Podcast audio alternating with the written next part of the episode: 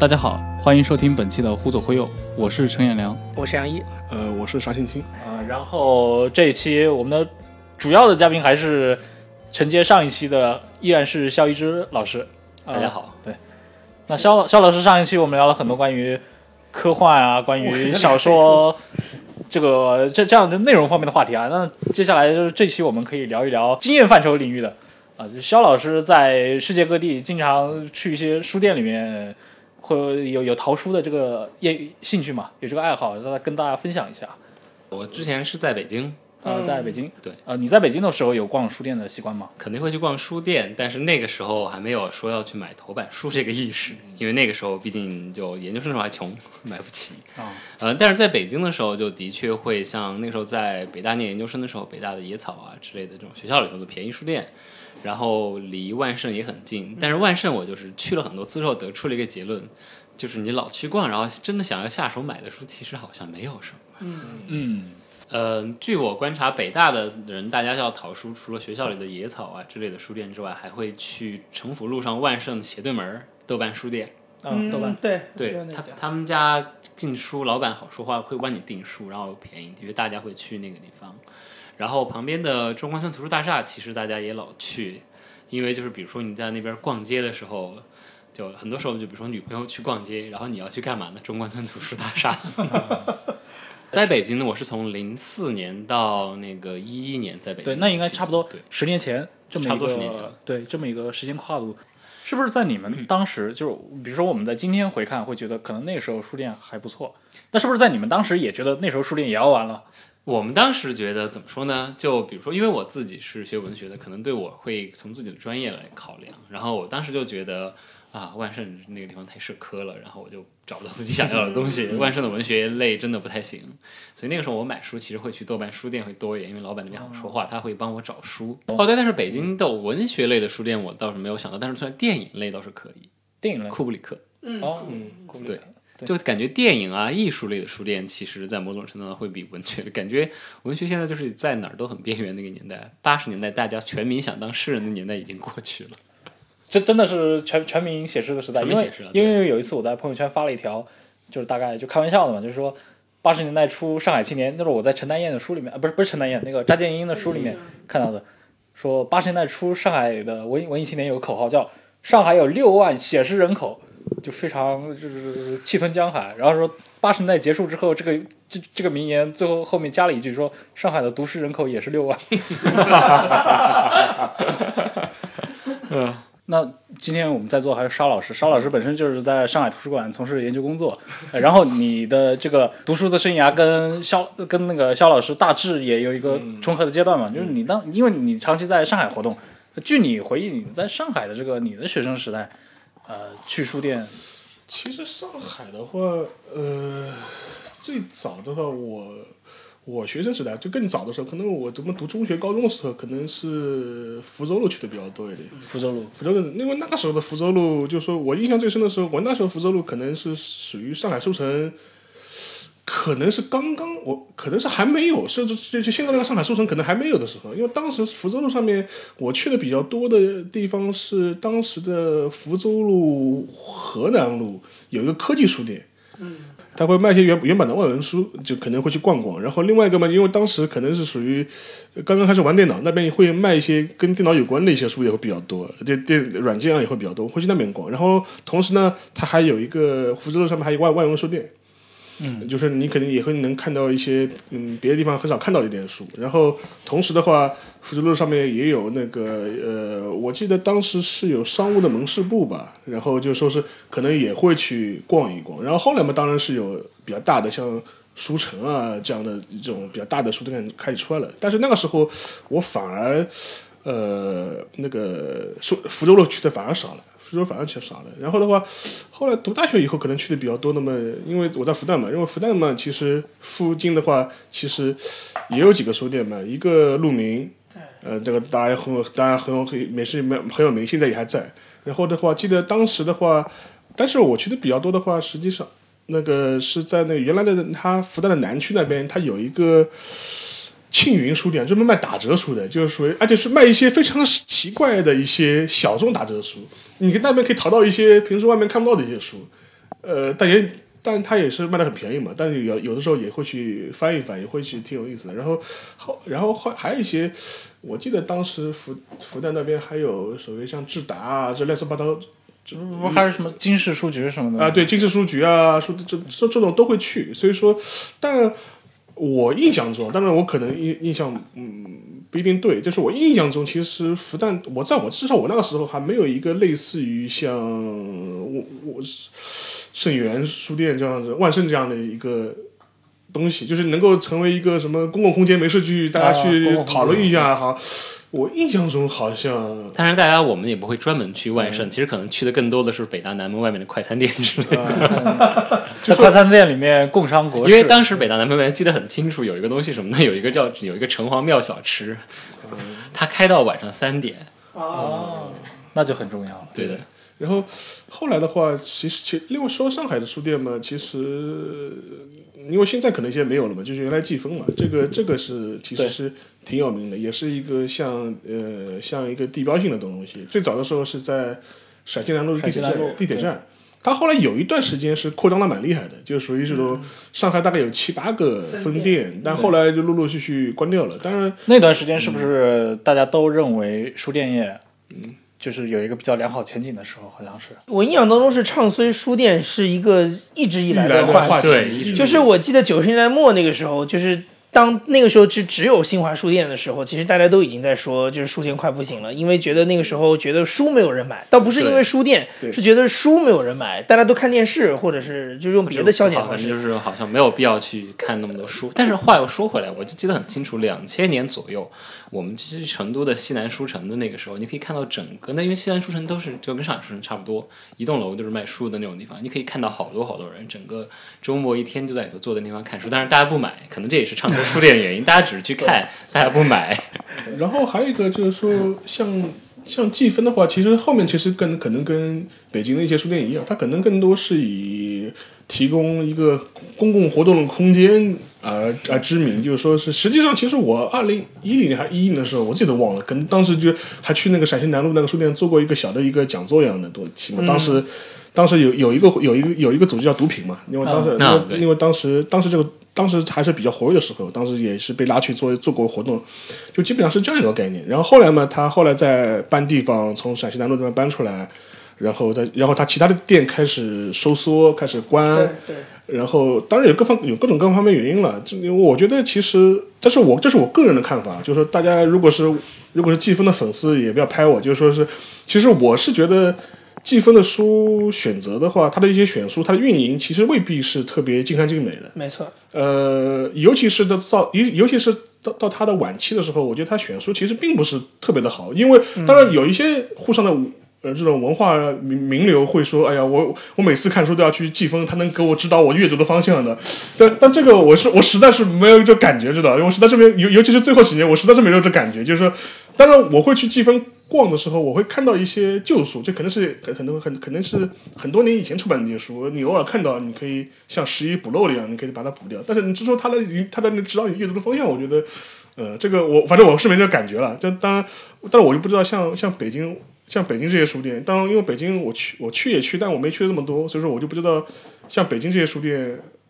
它是不是能真的能够就是说是引导你的阅读方向？其实我的这方面跟你跟你也蛮像的。万盛他也会做一个推荐榜，就是他们二楼节收银处那个地方，他们他因为一直都换那个，但是我真的很少去看那上头的书。嗯，我去万盛买书买的最多还是他们进门一楼下面打折那个地方，因为他打折那个地方也是他不知道那些书都很奇怪，不知道什么地方冒出来的，有时候其实是很多年以前的书突然又出来了，对，然后就会其实就会有一种奇怪的落差感，你会发现，哎，这个书当年还有人写过啊。然后当时它下面也是卖的最便宜的地方，所以去那儿买书买的最多。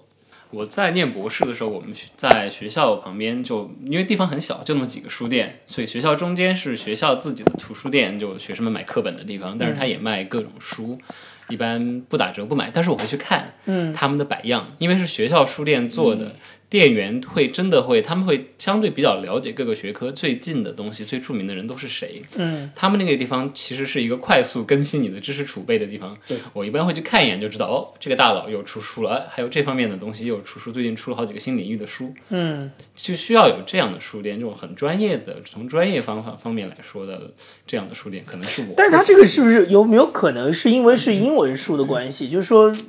中文的图书，你如果按照这个方向来说的话，比如说我们可能本来这个语言体系当中很难就有非常前沿的知识，或者说，我想说倒也不一定，但我可能 可能我觉得更多是由于它是一个大学图书店。啊，倒也不一定是那个非常前沿。其实其实，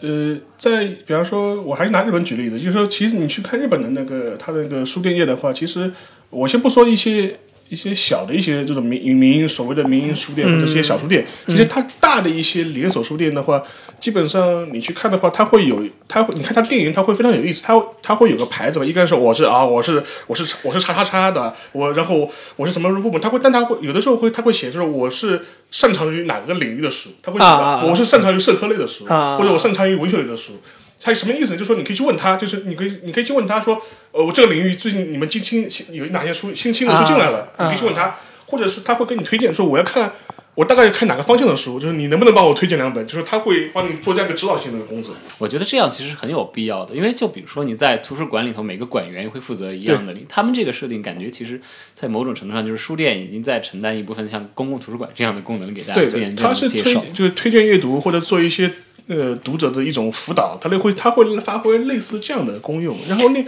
另外一个的话，还有一个就是我前面讲到那个图书这种图书书店专业化的问题啊，或者就是专业书店的问题，其实我觉得。我印象中，我小的时候，可能我年轻的时候，可能还觉得，可能我们还有这种专业书店的概念还比较强。对现在好像其实反倒没有什么专业书店这种概念了吧。对对对对对，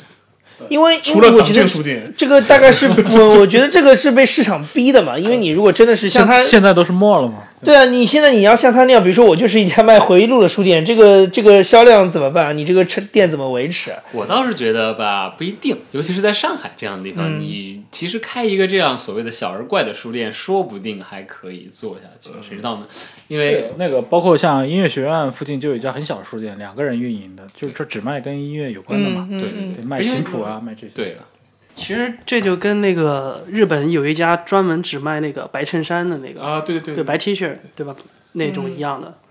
对这个其实就说白了就是就是那个 Jen Jacobs 讲的城市理论嘛，只要人口够大，这种奇怪的爱好在小地方不行，但是在人口够多的地方，它总是有一个空间可以让它生存下去。那你比如说你身在国外，然后你会依据一些，比如说呃线下的，你会在呃英文的这些呃书店啊，或者说当地的图书馆、啊市政图书馆里面去寻找这类的这样的材料，你有找到过吗？呃，线下的应该就没有找到过了，就中文的材料，就至少在我念书的地方，因为我在布朗，就布朗是在 Providence，、是一个新英格兰的一个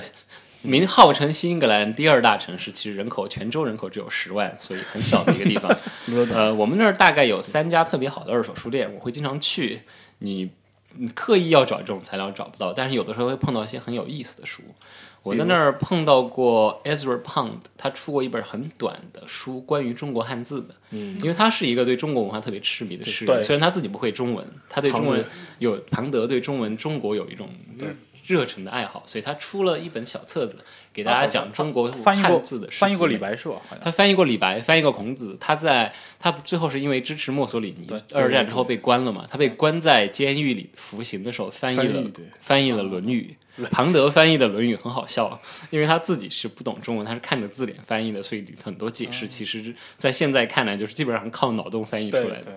那在当时，你比如说你在研究生时代，你通常的一个，比如说每天一个学术生活的大致的一个情况，大概什么样子？能描述一下吗？呃，好吧，呃，如果是这样的，美国的他博士要分两节嘛，你前面第一节是在上课的时候，那就跟大家平时上课一样，只说作为他的那边基本训练，就是他的基本博士训练会有一个很大的阅读量。我们第一年的时候是要上四个研究生的讨论课，他们那边叫 seminar。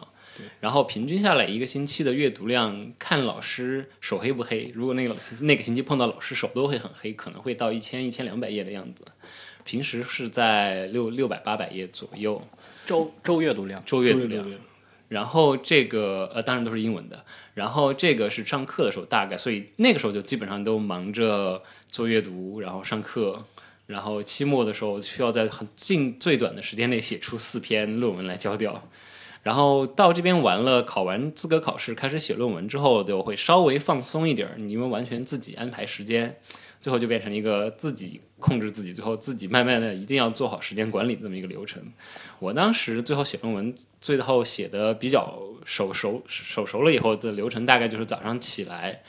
呃，吃完饭之后。会先简单的浏览一下今天可能会想看的东西，就会比如说各大书评啊，像《纽约客》这种东西啊，媒体的东西大概浏览一下，当是个热身，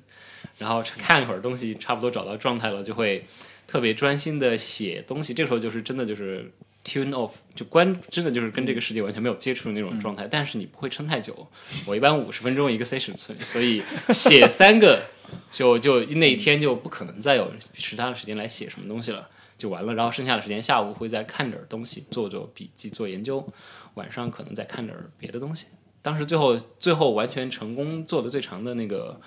日常安排就是这样的一个事。哎，我就挺好奇的，就是比如说像你在写论文的那个状态，你你的写是，呃，你的写的过程是因为基于前面这么多的阅读之后，就是你已经有一个比较清楚的思路之后，只是把它一个动作把它完成出来，还是说你在写的这个过程当中，其实你也会要中间就是不得不停下来，比如说再去看资料或者怎么，呃，就是你对是一个什么状态？就是说写写博最后博士论文的时候，写到最后的时候，其实是一个需要学会平衡的一个状态。啊因为刚开始写的时候，你会不停的打断自己，你会说这个我要查一下，这个我要查一下，然后就去查，然后试过一段时间之后，发现这样不行，因为这样你没有量，就写博就是你的时间是花费出去，但是你其实出来的东西出来东西不多，你就看到你可能今天呃最最经典的消耗，大家每天我们有一个写作小组，大家都会每天汇报一下，啊然后有段时间大家都是大家都是每天啊，我今天负一百字。就你可能写了一天，然后因为自己跑去做各种研究，发现哦，好像之前写的不对，然后又给删掉了。好吧？啊，像你的博士阶段前后花了多久啊？呃，六年，六年时间。对，OK，那所以六年当中基本上都是你这个状态嘛？呃，没没有这么夸张，这是最后大概一年半两年的样子，专心写博士论文冲刺阶段。对，冲刺就是一定要毕业，一定要写完的状态。因为广大文科博士会有一个很大的问题了，就是做他们研究会有一个问题，这个如果你没有一个很好的一个 discipline 的话，就是说就是会陷入一个无尽的黑洞了，对就出不来了，就是出不来了。还有一个问题，还有一个问题，我觉得很多呃很多人倒也不是他没有这个纪律性，很多人很多人我我我碰到了很多这种人文社科类的博士，还有呃研或者研究生以后，他会有一个很大的问题，就是说是他会一直有个心态，他觉得我必须准备万全之后再开始动笔写。啊，对对对对但问题是，相信我，你永远不会有这个时候，永远不会有你永准备万远不会全的时候你永远不会有准备万全的时候的。就是说我看到有很多人，他说：“哎呀，我资料看的还不够多，所以我现在不能写。嗯嗯嗯嗯呃，或者我什么东西还没看完，不能写。但是相信我，其实或者还有人会说我的这个还没有想成熟，我不会写，。就我就在想这个，我刚才想问的就是这个问题，就是你难道不会有，因为你你在这个就写的过程中，你忽然发现这个思路可能你因为你同时也还在吸收啊更多的，对对你发现你的思路是有问题的，那这个时候不是会我的写作，我也不可能说一天把它全部写出来，我每天能够写出来都是一个部分。我先把材料放在那儿啊，就做一个最简单的比喻。我这个事情就是个盖房子，你先有砖，对不对？嗯你每天写的碎片其实都是砖头，最后你要拼的。对所以在这个调整的流动嗯灵活性是有的，所以而且我是觉得那种我个人是觉得其实没有语言之外的观点，所有东西在写出来以前都不算，对你脑子里想的一切都不算，你必须要接受他们必须要被写出来这个事实。所以说我朝学学学学学术系统里面有很多人，你会发现。跟他聊天的时候头头是道，但是让他落笔成文章的话，就就完蛋了，就是属于这种。这种其实挺多的，其实而且这种这种其实就跟你开发一个，比如说开发一个软件一样，就是你你你期待做出一个完美设计是不可能的，不可能的一定要一定要就是先先先先做新，不断的修修 bug，正，对，对，这其实很大程度上是一个技能，就是必须要上手，然后熟练的一个过程。是。芭芭拉塔奇曼他说过一个非常经典的例子，就是当时他还在做记者的时候，他可能那时候他还年轻吧，大概四十来岁的时候，他在美国结识了一个他认为是对保加利亚的近代政治研究最深的一个老太太。这个老太太大概花了六十多年的时间在做卡片，但是她塔奇曼认识她的时候，这个老太太已经七十八岁了。这个老太太一生到现在还没有写出任何专著。塔吉曼问过他：“你有没有想过把你所掌握的，可能全世界没有其他人比你更了解保加利亚的关于关于这个国家的知识，你把它总结出来告诉别人，或者把你的成果告诉他？”那个老太太回答说：“我觉得我掌握的资料还不够多。”这这这这这是一个非常，就我认为是塔奇曼讲过的很多故事里面非常经典的一个，讲了很多人的一个心态，确实是这么是会有这个问题。就我当时毕业之后，最后我导师给我的限制就是，我们已经不是旧时代了，不是那个一个人可以读三十年写一本书，然后博士毕业的时代了。对现在的压力就是你需要去平衡这种东西。只要怎么说呢？因为现在很多时候你做研究，你也不是说完全在做一个全新的领域，前面已经有很多人啊无数人做过了没。错，你做到一个合适的量，能够能够让你的这个东西看起来已经很合理，合理就可以。我导师对我的就比别人就比前人多一层就可以了。他的意思，就可以出来多一层，他就是对我们像我们文科来说，你往前脚尖挪动一厘米就算。啊我很好奇你，你在这个美国，比如说你在美国的时候，呃，你在读书的时候，就是你觉得你的周围，当然你刚才说布朗大学那个地方本来很小嘛，那就是说你，比如说你当地或者是你周围的一些书店，你有什么？因为你在北大也读过嘛，就是你等于对这个这个北大周围的这个有一个描述。那么你觉得在美国那边呢？对我在美国碰到的第一件事情就是，我们那儿本来只有一个大的连锁书店，是那个 Borders，还不是 Barnes and Borders 倒闭了。他在我们那儿 mall 里头有一个大大书店倒闭了，然后处理他的家具。我跟我室友去那儿买书架。啊、就是那黑色那个 logo 是 Borders，对对对对对对对，所以这是我跟美国连锁书店第一次接触，就是这样的一个场景。但是其他的怎么说呢？Barnes and Noble 我基本上不会去，嗯我去的基本上都是偏独立书店，因为他们可能会真的会对他他选择做某一个具体的市场之后，他会对做这个做的相对比较好。连锁书店就是试图什么书他都要做，它其实对我来说缺乏吸引力。是然后像去，因为我们那儿离波士顿也很近，我会老去，经常可能要去哈佛上课。哈佛哈佛整个 Harvard Square 它也有好几家书店，我会去一个叫 Raven 的那个书店，他们家是老板是一个左翼，所以选的书会偏左一点，但是它有很多文学经典可以选，然后很多偶尔会有头版可以挑。啊然后哈佛自己有一个，但是如果你们要去那边要注意，就是哈佛 Harvard Square 它里头有两个，一个是一个叫 Harvard Square Books，那个不是哈佛的大学书店，哈佛的大学书店是那个 Harvard Coop，叫 Harvard Co-op，、那个才是他们的大学书店。我会经我会偶尔去 Harvard Square Books 他们家地下的二手书部分，但是他们那个不是特别好，所以我还是去 Raven 去的比较多。嗯然后去纽约的话，肯定会去 Strand，嗯，因为它可能现在就是我觉得这个理想书店应该有的一个状态，对，就它会，它真的就是它店特别大，它的号称是整个一英里的书 one mile of books，对，他们家外面会摆在外面的小推车上一刀一本的那种书，嗯。就随便可以在里头其实可以淘到很好的东西，对，我在里头淘到过很好的艺术画册。就不是 Taschen 的那种便宜的小版本，是很大的，就是可能是早早年代出的五六十年代出的，呃高清高高清的大画册。然后它下面它下面有它有专门的古籍书部，它的二手书和古籍书是分开的。嗯就二手部的那些会是便宜的东西，但是任何可能会有收藏价值会摆在古籍书部，但是不要被这个名字骗了，它的古籍书部可能也卖的很便宜。对我像你刚说到波士顿的这些书店，它有那种比如说社交的功能吗？嗯，真的没有。就美国那个地方，他们纯粹就真的就是专业的书店，他就是怎么说呢？有些书店他他肯定也会顺手卖个咖啡，但是不会不会像我们这边好像就所谓的地标型书店，主要其实就是咖主要卖咖啡书来做装饰。所以，所以国内这一套是从哪来的？国内这套是从是从台湾来的吧？应该感觉像是成品。对因因为我还是就是其实其实我印象跟那个我们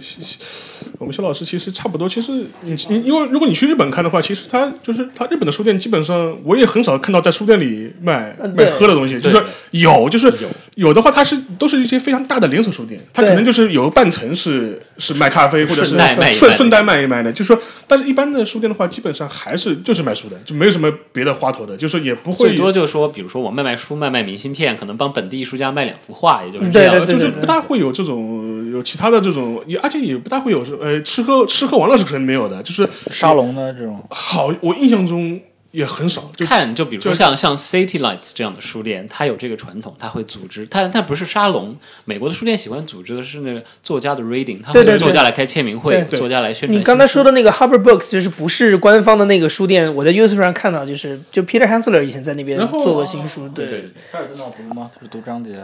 它其实是一个，就是它前面有一个像主旨的一个讲，然后会有，就其实是一个提问了那种那种类型的活动，对。然后你在日本的话，它有些书店它会搞一些定期的小型的展览，对，就是就呃就就比如说我我我反正我我过年前呃不新年前我我在大阪的时候去那个完完完善堂的时候，他当时是搞了一个手冢治虫的一个展，然后是卖卖手冢治虫的什么或者什么全集啊。或者是把相关的一些周边啊，他可能，然后他会有一些把他的一些原稿拿出来做一个展示啊，这种这种可能会有，但如果是一些小的一些独立书店的话，就基本上就就是很正，就是没就就是正经卖书，也没别的什么花头的，就是。但从你们的角度来看，比如说国内啊，嗯那无论是大陆还是台湾，其实发现这种搞一个沙龙，然后卖卖咖啡，形式非常成功。包括连许志远本人都说，他们单独卖的最好的就是单独卖简餐、卖咖啡，那收入是他们的，他可能占了一大半。是因为书卖的不好嘛？中国相对来说，这种公共空间本身比较匮乏吧，嗯，所以以至于你书店能够会充能够担任这样一个角色。其实对很多美国社会，或者是对日本的社会来说，他可能能够承担这个功能的场所很多，他没有必要跑到书店里去做这个事情。对对对，但但是就是我我我我只觉得比较好奇，就是说你比如说拿日本跟美国来说的话，就是哪怕你一个小书店，你光靠卖那些二手书或者怎么样，能维持它吗？你你要说比如说挣大钱，我估计没那可能，但是维持下去是没应该没有大问题。就那所以它的对，所以是为什么？是因为它有很多人他是有一个故，我我可以讲一个故事。嗯我就是我刚刚说的，我们家楼下那个二手书店、Paper Nautilus。我临走以前，因为它是在我们就美国那个地方，其实就你如果你不在市中心，就没有什么商业的嘛。但是它可能会就这几条街上凑合开了七八家店，就变成一个商圈了一样。它就在在我们住的那个地方，它就是一个中心的特别中心的一个店了，但周围都是饭店，然后大家都还有几个咖啡馆，然后这样有个书店在那儿，大家都会不管你买不买，你其实吃完饭顺手逛一逛都会去那个地方。然后，嗯，在我要毕业的时候，他房东要涨房租，他就租不下去了。然后房东不知道不知道要把房租租给谁，就限他马上要搬，限他要马上要搬走。嗯。然后当时就是他那儿书特别特别多，因为他之前占的那地方特别大，可能大概那个虽然虽然是个独立小书店，可能店面大概得有三四百平。嗯然后就怎么办呢？他他的那个书是大概是他的店员那么短时间肯定收不完的，是当当时大家周围的人知道了，周围的人大家一起帮他收书，然后大家一起就不停的在说这个地方要没有书店以后怎么办，然后就帮他们想办法。然后最后，其实大家都觉得那个那个房，因为房东是个房地产公司，房地产公司就是觉得预期我们这儿可能要涨，然后需要更有钱的商业来入驻，他们就把他想办法把他踢走。其实都没有谁来接手的，大家觉得那个房地产公司脑子有问题，因为旁边那个、旁边那家珠宝店因为一个同样的原因搬走了，已经空关了两年没有租掉。同样一条街上往前就还有一个店也关了两年没有租掉的一个，但是是另外一个公司的，最后就大家帮忙。就反正就是谁认识谁，谁认识谁，谁认识谁这样的绕过去，让他大概往下挪了五十米，挪到了另外那个关了两年的原来是开披萨店的一个啊空间里头去了。就是这样的，就他他其实真的就是在那个社区里头，他是完完全全是融入这个社区当中的，所以大家会记得，就比如说我们我们就会就我跟我朋友，我们就会说同样的书，你去 Amazon 上买，嗯可能大概便宜五块，嗯但其实就五块钱能干嘛呢？两杯咖啡钱，对不对？但是我们就会觉得，呃那哎，今天下午要去那边，要顺手去那边书店买了就可以了。可能对我们当时住在那边的人，大家都会有这个感觉，就是我会有意识的去光顾自己的社区书店。哎，刚说到这一点，我倒是印象很深刻，因为之前有一次跟那个呃一个旅旅华的日记作家吧，基金忍，在呃我们有一次见过一次见过一面，然后聊了一下。他据他介绍的话，日本的书店它有一个这个跟中国的图书市场有一个很大的差别，就是它在网上是没有没没有折扣的，。没有折扣，对没有它是没有折扣。这个这个导致了他可能就是日本视为一种保护主义吧。他们那个好像是国家政策对吧？一个一个是全国没有折呃，扣它没有折扣的。另外还有一个的话是，可能当然事实呃实事求是讲，可能也是跟那个全民阅读的习惯也有关系。嗯可能他可能日本人他整个全民阅读的风气的确是比较盛一点。另外另外一个嘛，他整个一个出版的一个就是有那个书书店行业本身的业态也非常多样。因为我我还接着前面的话，其实如果你去那个东京的话，肯定会去城城保町嘛，大家都知道是那个旧书店的一个一条街，但它实际上其实它也有卖新书的这种连锁书店，也有的很大的，这这种三省堂啊什么的也也也都有的。但是它好处就是说是它整个分层非常多，你如果你去看的话，你会发现它有专门卖艺术书的呃书店，嗯。他也有买专门卖这种欧美的这种英用原版书的书店，嗯，这呃而且他卖的很多书，你就会觉得也也蛮也蛮神奇的，就是说是我我我我就是我经常会去一家呃。反正他他叫这他叫晋国通了，就是就是其实就晋国神社那个晋国，他晋晋晋国晋国大街，你可以这样理解，他就是就是他进国通呢，他发现他边上有一家是专门卖那个英文英文书的这么一个店，然后我去那边看到过很多很奇怪的书，就是说是就是我我在欧美都很少看到的一些书，就比如说什么，呃，十九世呃维多利亚时代什么伦敦塔的什么旅游指南，就是就类似这种，就类似这种书。然后我还看到过，他有一个一一就是一个架子的书，全部是卖这种呃这种呃，就是怎么讲啊、应该是叫他们我们叫叫恶魔学。就是恶魔学的书，就是属于一架子啊，全部是当时看傻掉了。我当时觉得，啊，有英文的，有法文的，就恶魔学，它就是 terminology，就是一种就专是门真的就是有有有研究撒做历史和文化研究撒旦啊，就是啊就就就魔鬼传说啊，然后就哦，我当时都我都看傻掉了，我说我也不知道他怎么会有这么多这种这种奇怪的书，就是说你能够看到很多很就是很多的这种这种状态，这种这种这种地方，我觉得很很很难得。当然了，如果你对中国感兴趣的话，其实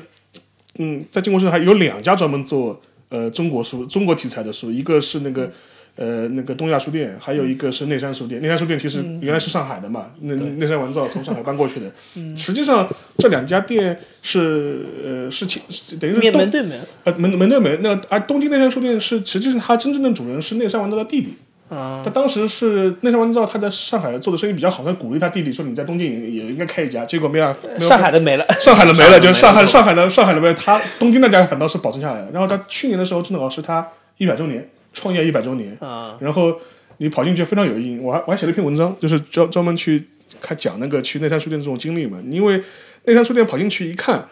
很非常有意思，就说他呃有很多鲁迅的照片，他有个专柜是跟介绍鲁迅的，就说是中文、日文都有。然后他还会，你的结账台上他会放了一他的卖的周边，说是鲁迅生前爱喝的日本茶，是宇治的一个什么牌子，就是说就是说非常有意思。然后说两两千日元一包，但是始终你会给我会给我种感觉，如果你去，尤其是你看过内山完造他自己的一些回忆录也好，他的一些说法也好，他始终坚持说，呃，书店是个生意，嗯，我就是个生意人，嗯，所以说我觉得，我觉得我们以前谈到了书店能不能维持这个话题，我觉得我觉得话我也想呃绕回来讲，就说我们对书店本身的话，可能会给他一些很多呃附加的东西在上面，对，但是很多时候会忘记到书店本身也其实也是个生意啊，就说你可以讲很多情怀也好，你可以讲很多这种附加值在上他身上也好，但书店本身它是个生意，你不能否认这一点。对如果你脱离这层东西来谈的话，其实这个东西这个业态不长久，真的很感正常的。觉在中国开书店都是苦哈哈的一张脸，就是而且非要就说是 非要就是要把讲很多故事家国情怀在那里，笑感感动大家一下，对，没有那个必要，感觉是。其实我们上一趴也讲到，就是你其实讲的是这个，就是相当于是维多利亚后期的一些这个科幻小说嘛。所以你对伦敦的书店有什么印象？伦敦的书店跟当然，首先它那边当年书店特别多，那个小地方就完全不敢想象。嗯但我在那边主要还是逛二手书店，然后我就发现了伦敦的，或者说整个感觉在那边欧洲相比美国，他们的二手书店分做得更好、更专业，它会分层更清楚。嗯，就比如说有那种二手书店。看着完全就是特就是古玩店级别的那种效果，对里头卖的都可能卖什么牛顿的手稿之类的这种书，啊第一版的牛顿的书的第一版之类的这种动辄几千上万英镑的书，第一版狄更斯这样的这种感觉的，然后也有稍微便宜的，像我现在只能，我现在基本上都在买的头版，在他们那边的行话就我买的是叫 Modern First Editions，就大概十九世纪往后的，嗯，所以售价一般在几十到二百英镑之内这个区间挪动，嗯。他们这些就是一些专门的书店，你对这个头版的这个热情到底是从哪儿来的？对，我也想。呃，因为我做文学研究的，所以或者说会在意我版本吗会会在意版本的问题本，我会在意它就就比如说同样的，就比如说同样的一个小说，不同的版本有有些不会差那么大，但是有些啊像雪莱的 Frankenstein，你如果看一八一八和一八三二两个版本，那就是基本上两个故事了。所以就会有这样的问题。另外一个就是不光是版本问题，我还会对当时的人的阅读体验有一个特别好奇的观念。那个时候书长什么样子？嗯对，嗯嗯嗯，你你就比如说当时你看一个人回忆录，说我今天下午在家啊没事儿干，看了一本书两百页。然后你就会这个，然后就就看了什么，比如看了一个小时两百页书过去了，你就想，哦，这个人怎么读这么快？一个小时两百页，什么神奇速度？结果等你自己买他书很小，买了一本，不光是小，你买了一本十九世纪的书，你就意识到了，它它行字行距行距大，字号大，啊留白大，啊所以像 H. G. Wells 的那个，比如说他的 Time Time Machine 我们现在你买可能大概其实就是呃，不管他们印的再再怎么样，他都没有办法把它撑过一百来页去。嗯，但是那他在他的头版是印了三百多页。我那儿还有狄更斯的小说，狄更斯的头版是买不起的，但是可以买得起什么东西呢？因为狄更斯的小说它是每个星期连载的，啊它有一个 weekly parts，有一个 weekly installments。那个时候它本来就是印出来卖给劳动人民看的，因为大家那个时候都买不起书，但是几个人凑钱买一个每个星期连载的部分还是可以的。啊，所以现在就是七点中文对，网就是七点中文起点中文网网，狄更斯就是一个一个人的催更起点大佬，起点大佬，就是挖挖坑挖坑。对，那像中国历史上会出现什么手抄本啊这种，那英国会有吗？抄本的话，在英国基本上是，当然肯定有，历史上肯定是有的。呃，应该是在文艺复兴左右，基本上都还是用抄本的形式在流行。就那个时候，出版这件事情是不被认为是一个不是那么有体面的事情。一个那个像那个著名的诗人 John Donne，他写那个玄学派的诗歌的，他在生前他的作品都是抄本，他手抄或者是书信的形式在朋友圈里头流传的。他是死后他的辈人出版了他的全集，他们家人是很生气的，因为这是一个很不体面的事情，在那个时候。但你再往后，就基本上可能从因为随印刷业的发展和主要是商业的那个发展，还有纸张的价格这个，版权其实不是一个特别大的问题，主要其实就是价格问题。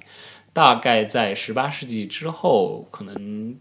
大多数的书都是印刷的，可能在某些具体的领域，可能还会出还会有抄本抄版的问题。但是因为我研究的十九世纪文学，在我做的这个范围之内，基本上不会存在手抄本的问题。国内好像一直没有形成一个非常好的一个书店的业态，无论是二手的还是新出的，好像就是从来都没有。感感觉就缺乏这么一个组织和系统。我突然想起来，就刚才说到各种淘书，其实我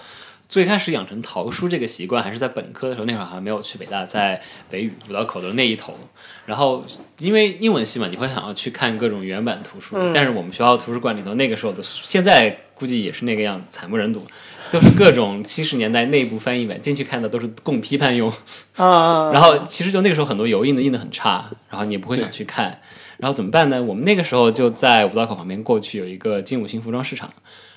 口口相传的，不知道谁告诉你的，就会有一个学长告诉你那头有人卖国外运回来的旧书，我就在里头买到 买到了全套的丘吉尔回忆录，很便宜，五块钱一本，嗯中文版的吗？英文版的原版的就而精装的，而且是。哇。我有一个我有一个同事是他专门会去印度淘书，印度对，印度其实有很多书可以淘，因为当时就殖民时代要有很多书带过去了，他们在那边留下来很多东西。就我我会经常上那个 Internet Archive，因为我要就是说找旧书嘛，那上可以找到很多旧书。你会发现很多它上面有一个重要的扫描源，就是印度各大公共图书馆可以扫对到很多欧美版的书。而且印度它的市场是一个，就是说，他跟我说，就是说，它是连那种，比如说，呃，无论新书旧书都一样，就是说，它价钱都很便宜。它的新书你在亚马逊同样的也是也是在印度最便宜，而且他那个感觉就是真的是有点像那种打包旧货的感觉，就是你帮他弄好了之后，然后他一包给你发回中国来，这个人可能花不了多少钱，就是这样子。然后我我自己其实想分享一些就是。嗯，台湾的那个二手书店的一些一些经验，因为我自己也是在我去了台湾两两三次之后才发现，就是台湾的二手书，而且其实一开始也是在互联网上知道的，因为我有一些书，比如说我要查这个书，可能它的中文它的繁体中文版就是在正常的书店都我早都绝版了嘛，但你会去 Google 上搜，然后它就会引到，就比如说这书可能在某一某一个，比如说台北台北呃台湾大学对面的某一个小书店还有，然后你可以跟他的老板去去沟通，说你能帮我留一本啊什么之类的。所以我后来才发现，哦，那个地方其实是一片，就是那个业态已经形成非常完整的一片，就是在台湾大学旁边有有有一这么一圈都是二手书店。我觉得台湾的书店给我的感觉是，呃，它给我最大的一个印象是，它是一个就是两岸三地的一个集合。嗯，就是说你在那里不仅是能淘到台湾自己出的书，而且你有很多是从香港那边流过来的和大陆流过来的，而且它有一些书店是专门做大陆二手书。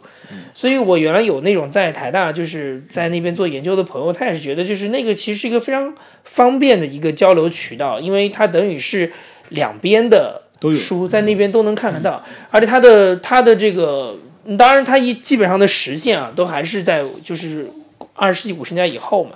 就是说等于是国民党呃退到台湾以后，他的书才比较容易留下来，所以就是整个的距离不会像出现狄更斯的头发这种，所以它的距离其实比较近，但是还是还是蛮有意思的。比如说你你看你你还是能感觉到，比如说现在有很多在大陆比较火的台湾作家，他可能到当年在他的书在台湾是以一个完全另外一个一个一个一个形象呈现出来的，比如说。我印象最深的是，比如说龙应台，龙应台当年在台湾出的那个书都是很小，就是它的开本是非常小的一种书，然后当然它不像日本的那个口袋书啊，就稍微大一点，但是那个感觉就是你你你你会觉得这个书这个哪儿吸引人呢？就是我会有这种感觉，就是这个书如果在当年放在这个书架上，它一点也不吸引我，因为就是一个非常普通的一本小书，但是你。看到比如说野火鸡后来卖的这么好，你就会觉得呃那个时代的背后是积蓄了一个怎么样的力量，然后对对对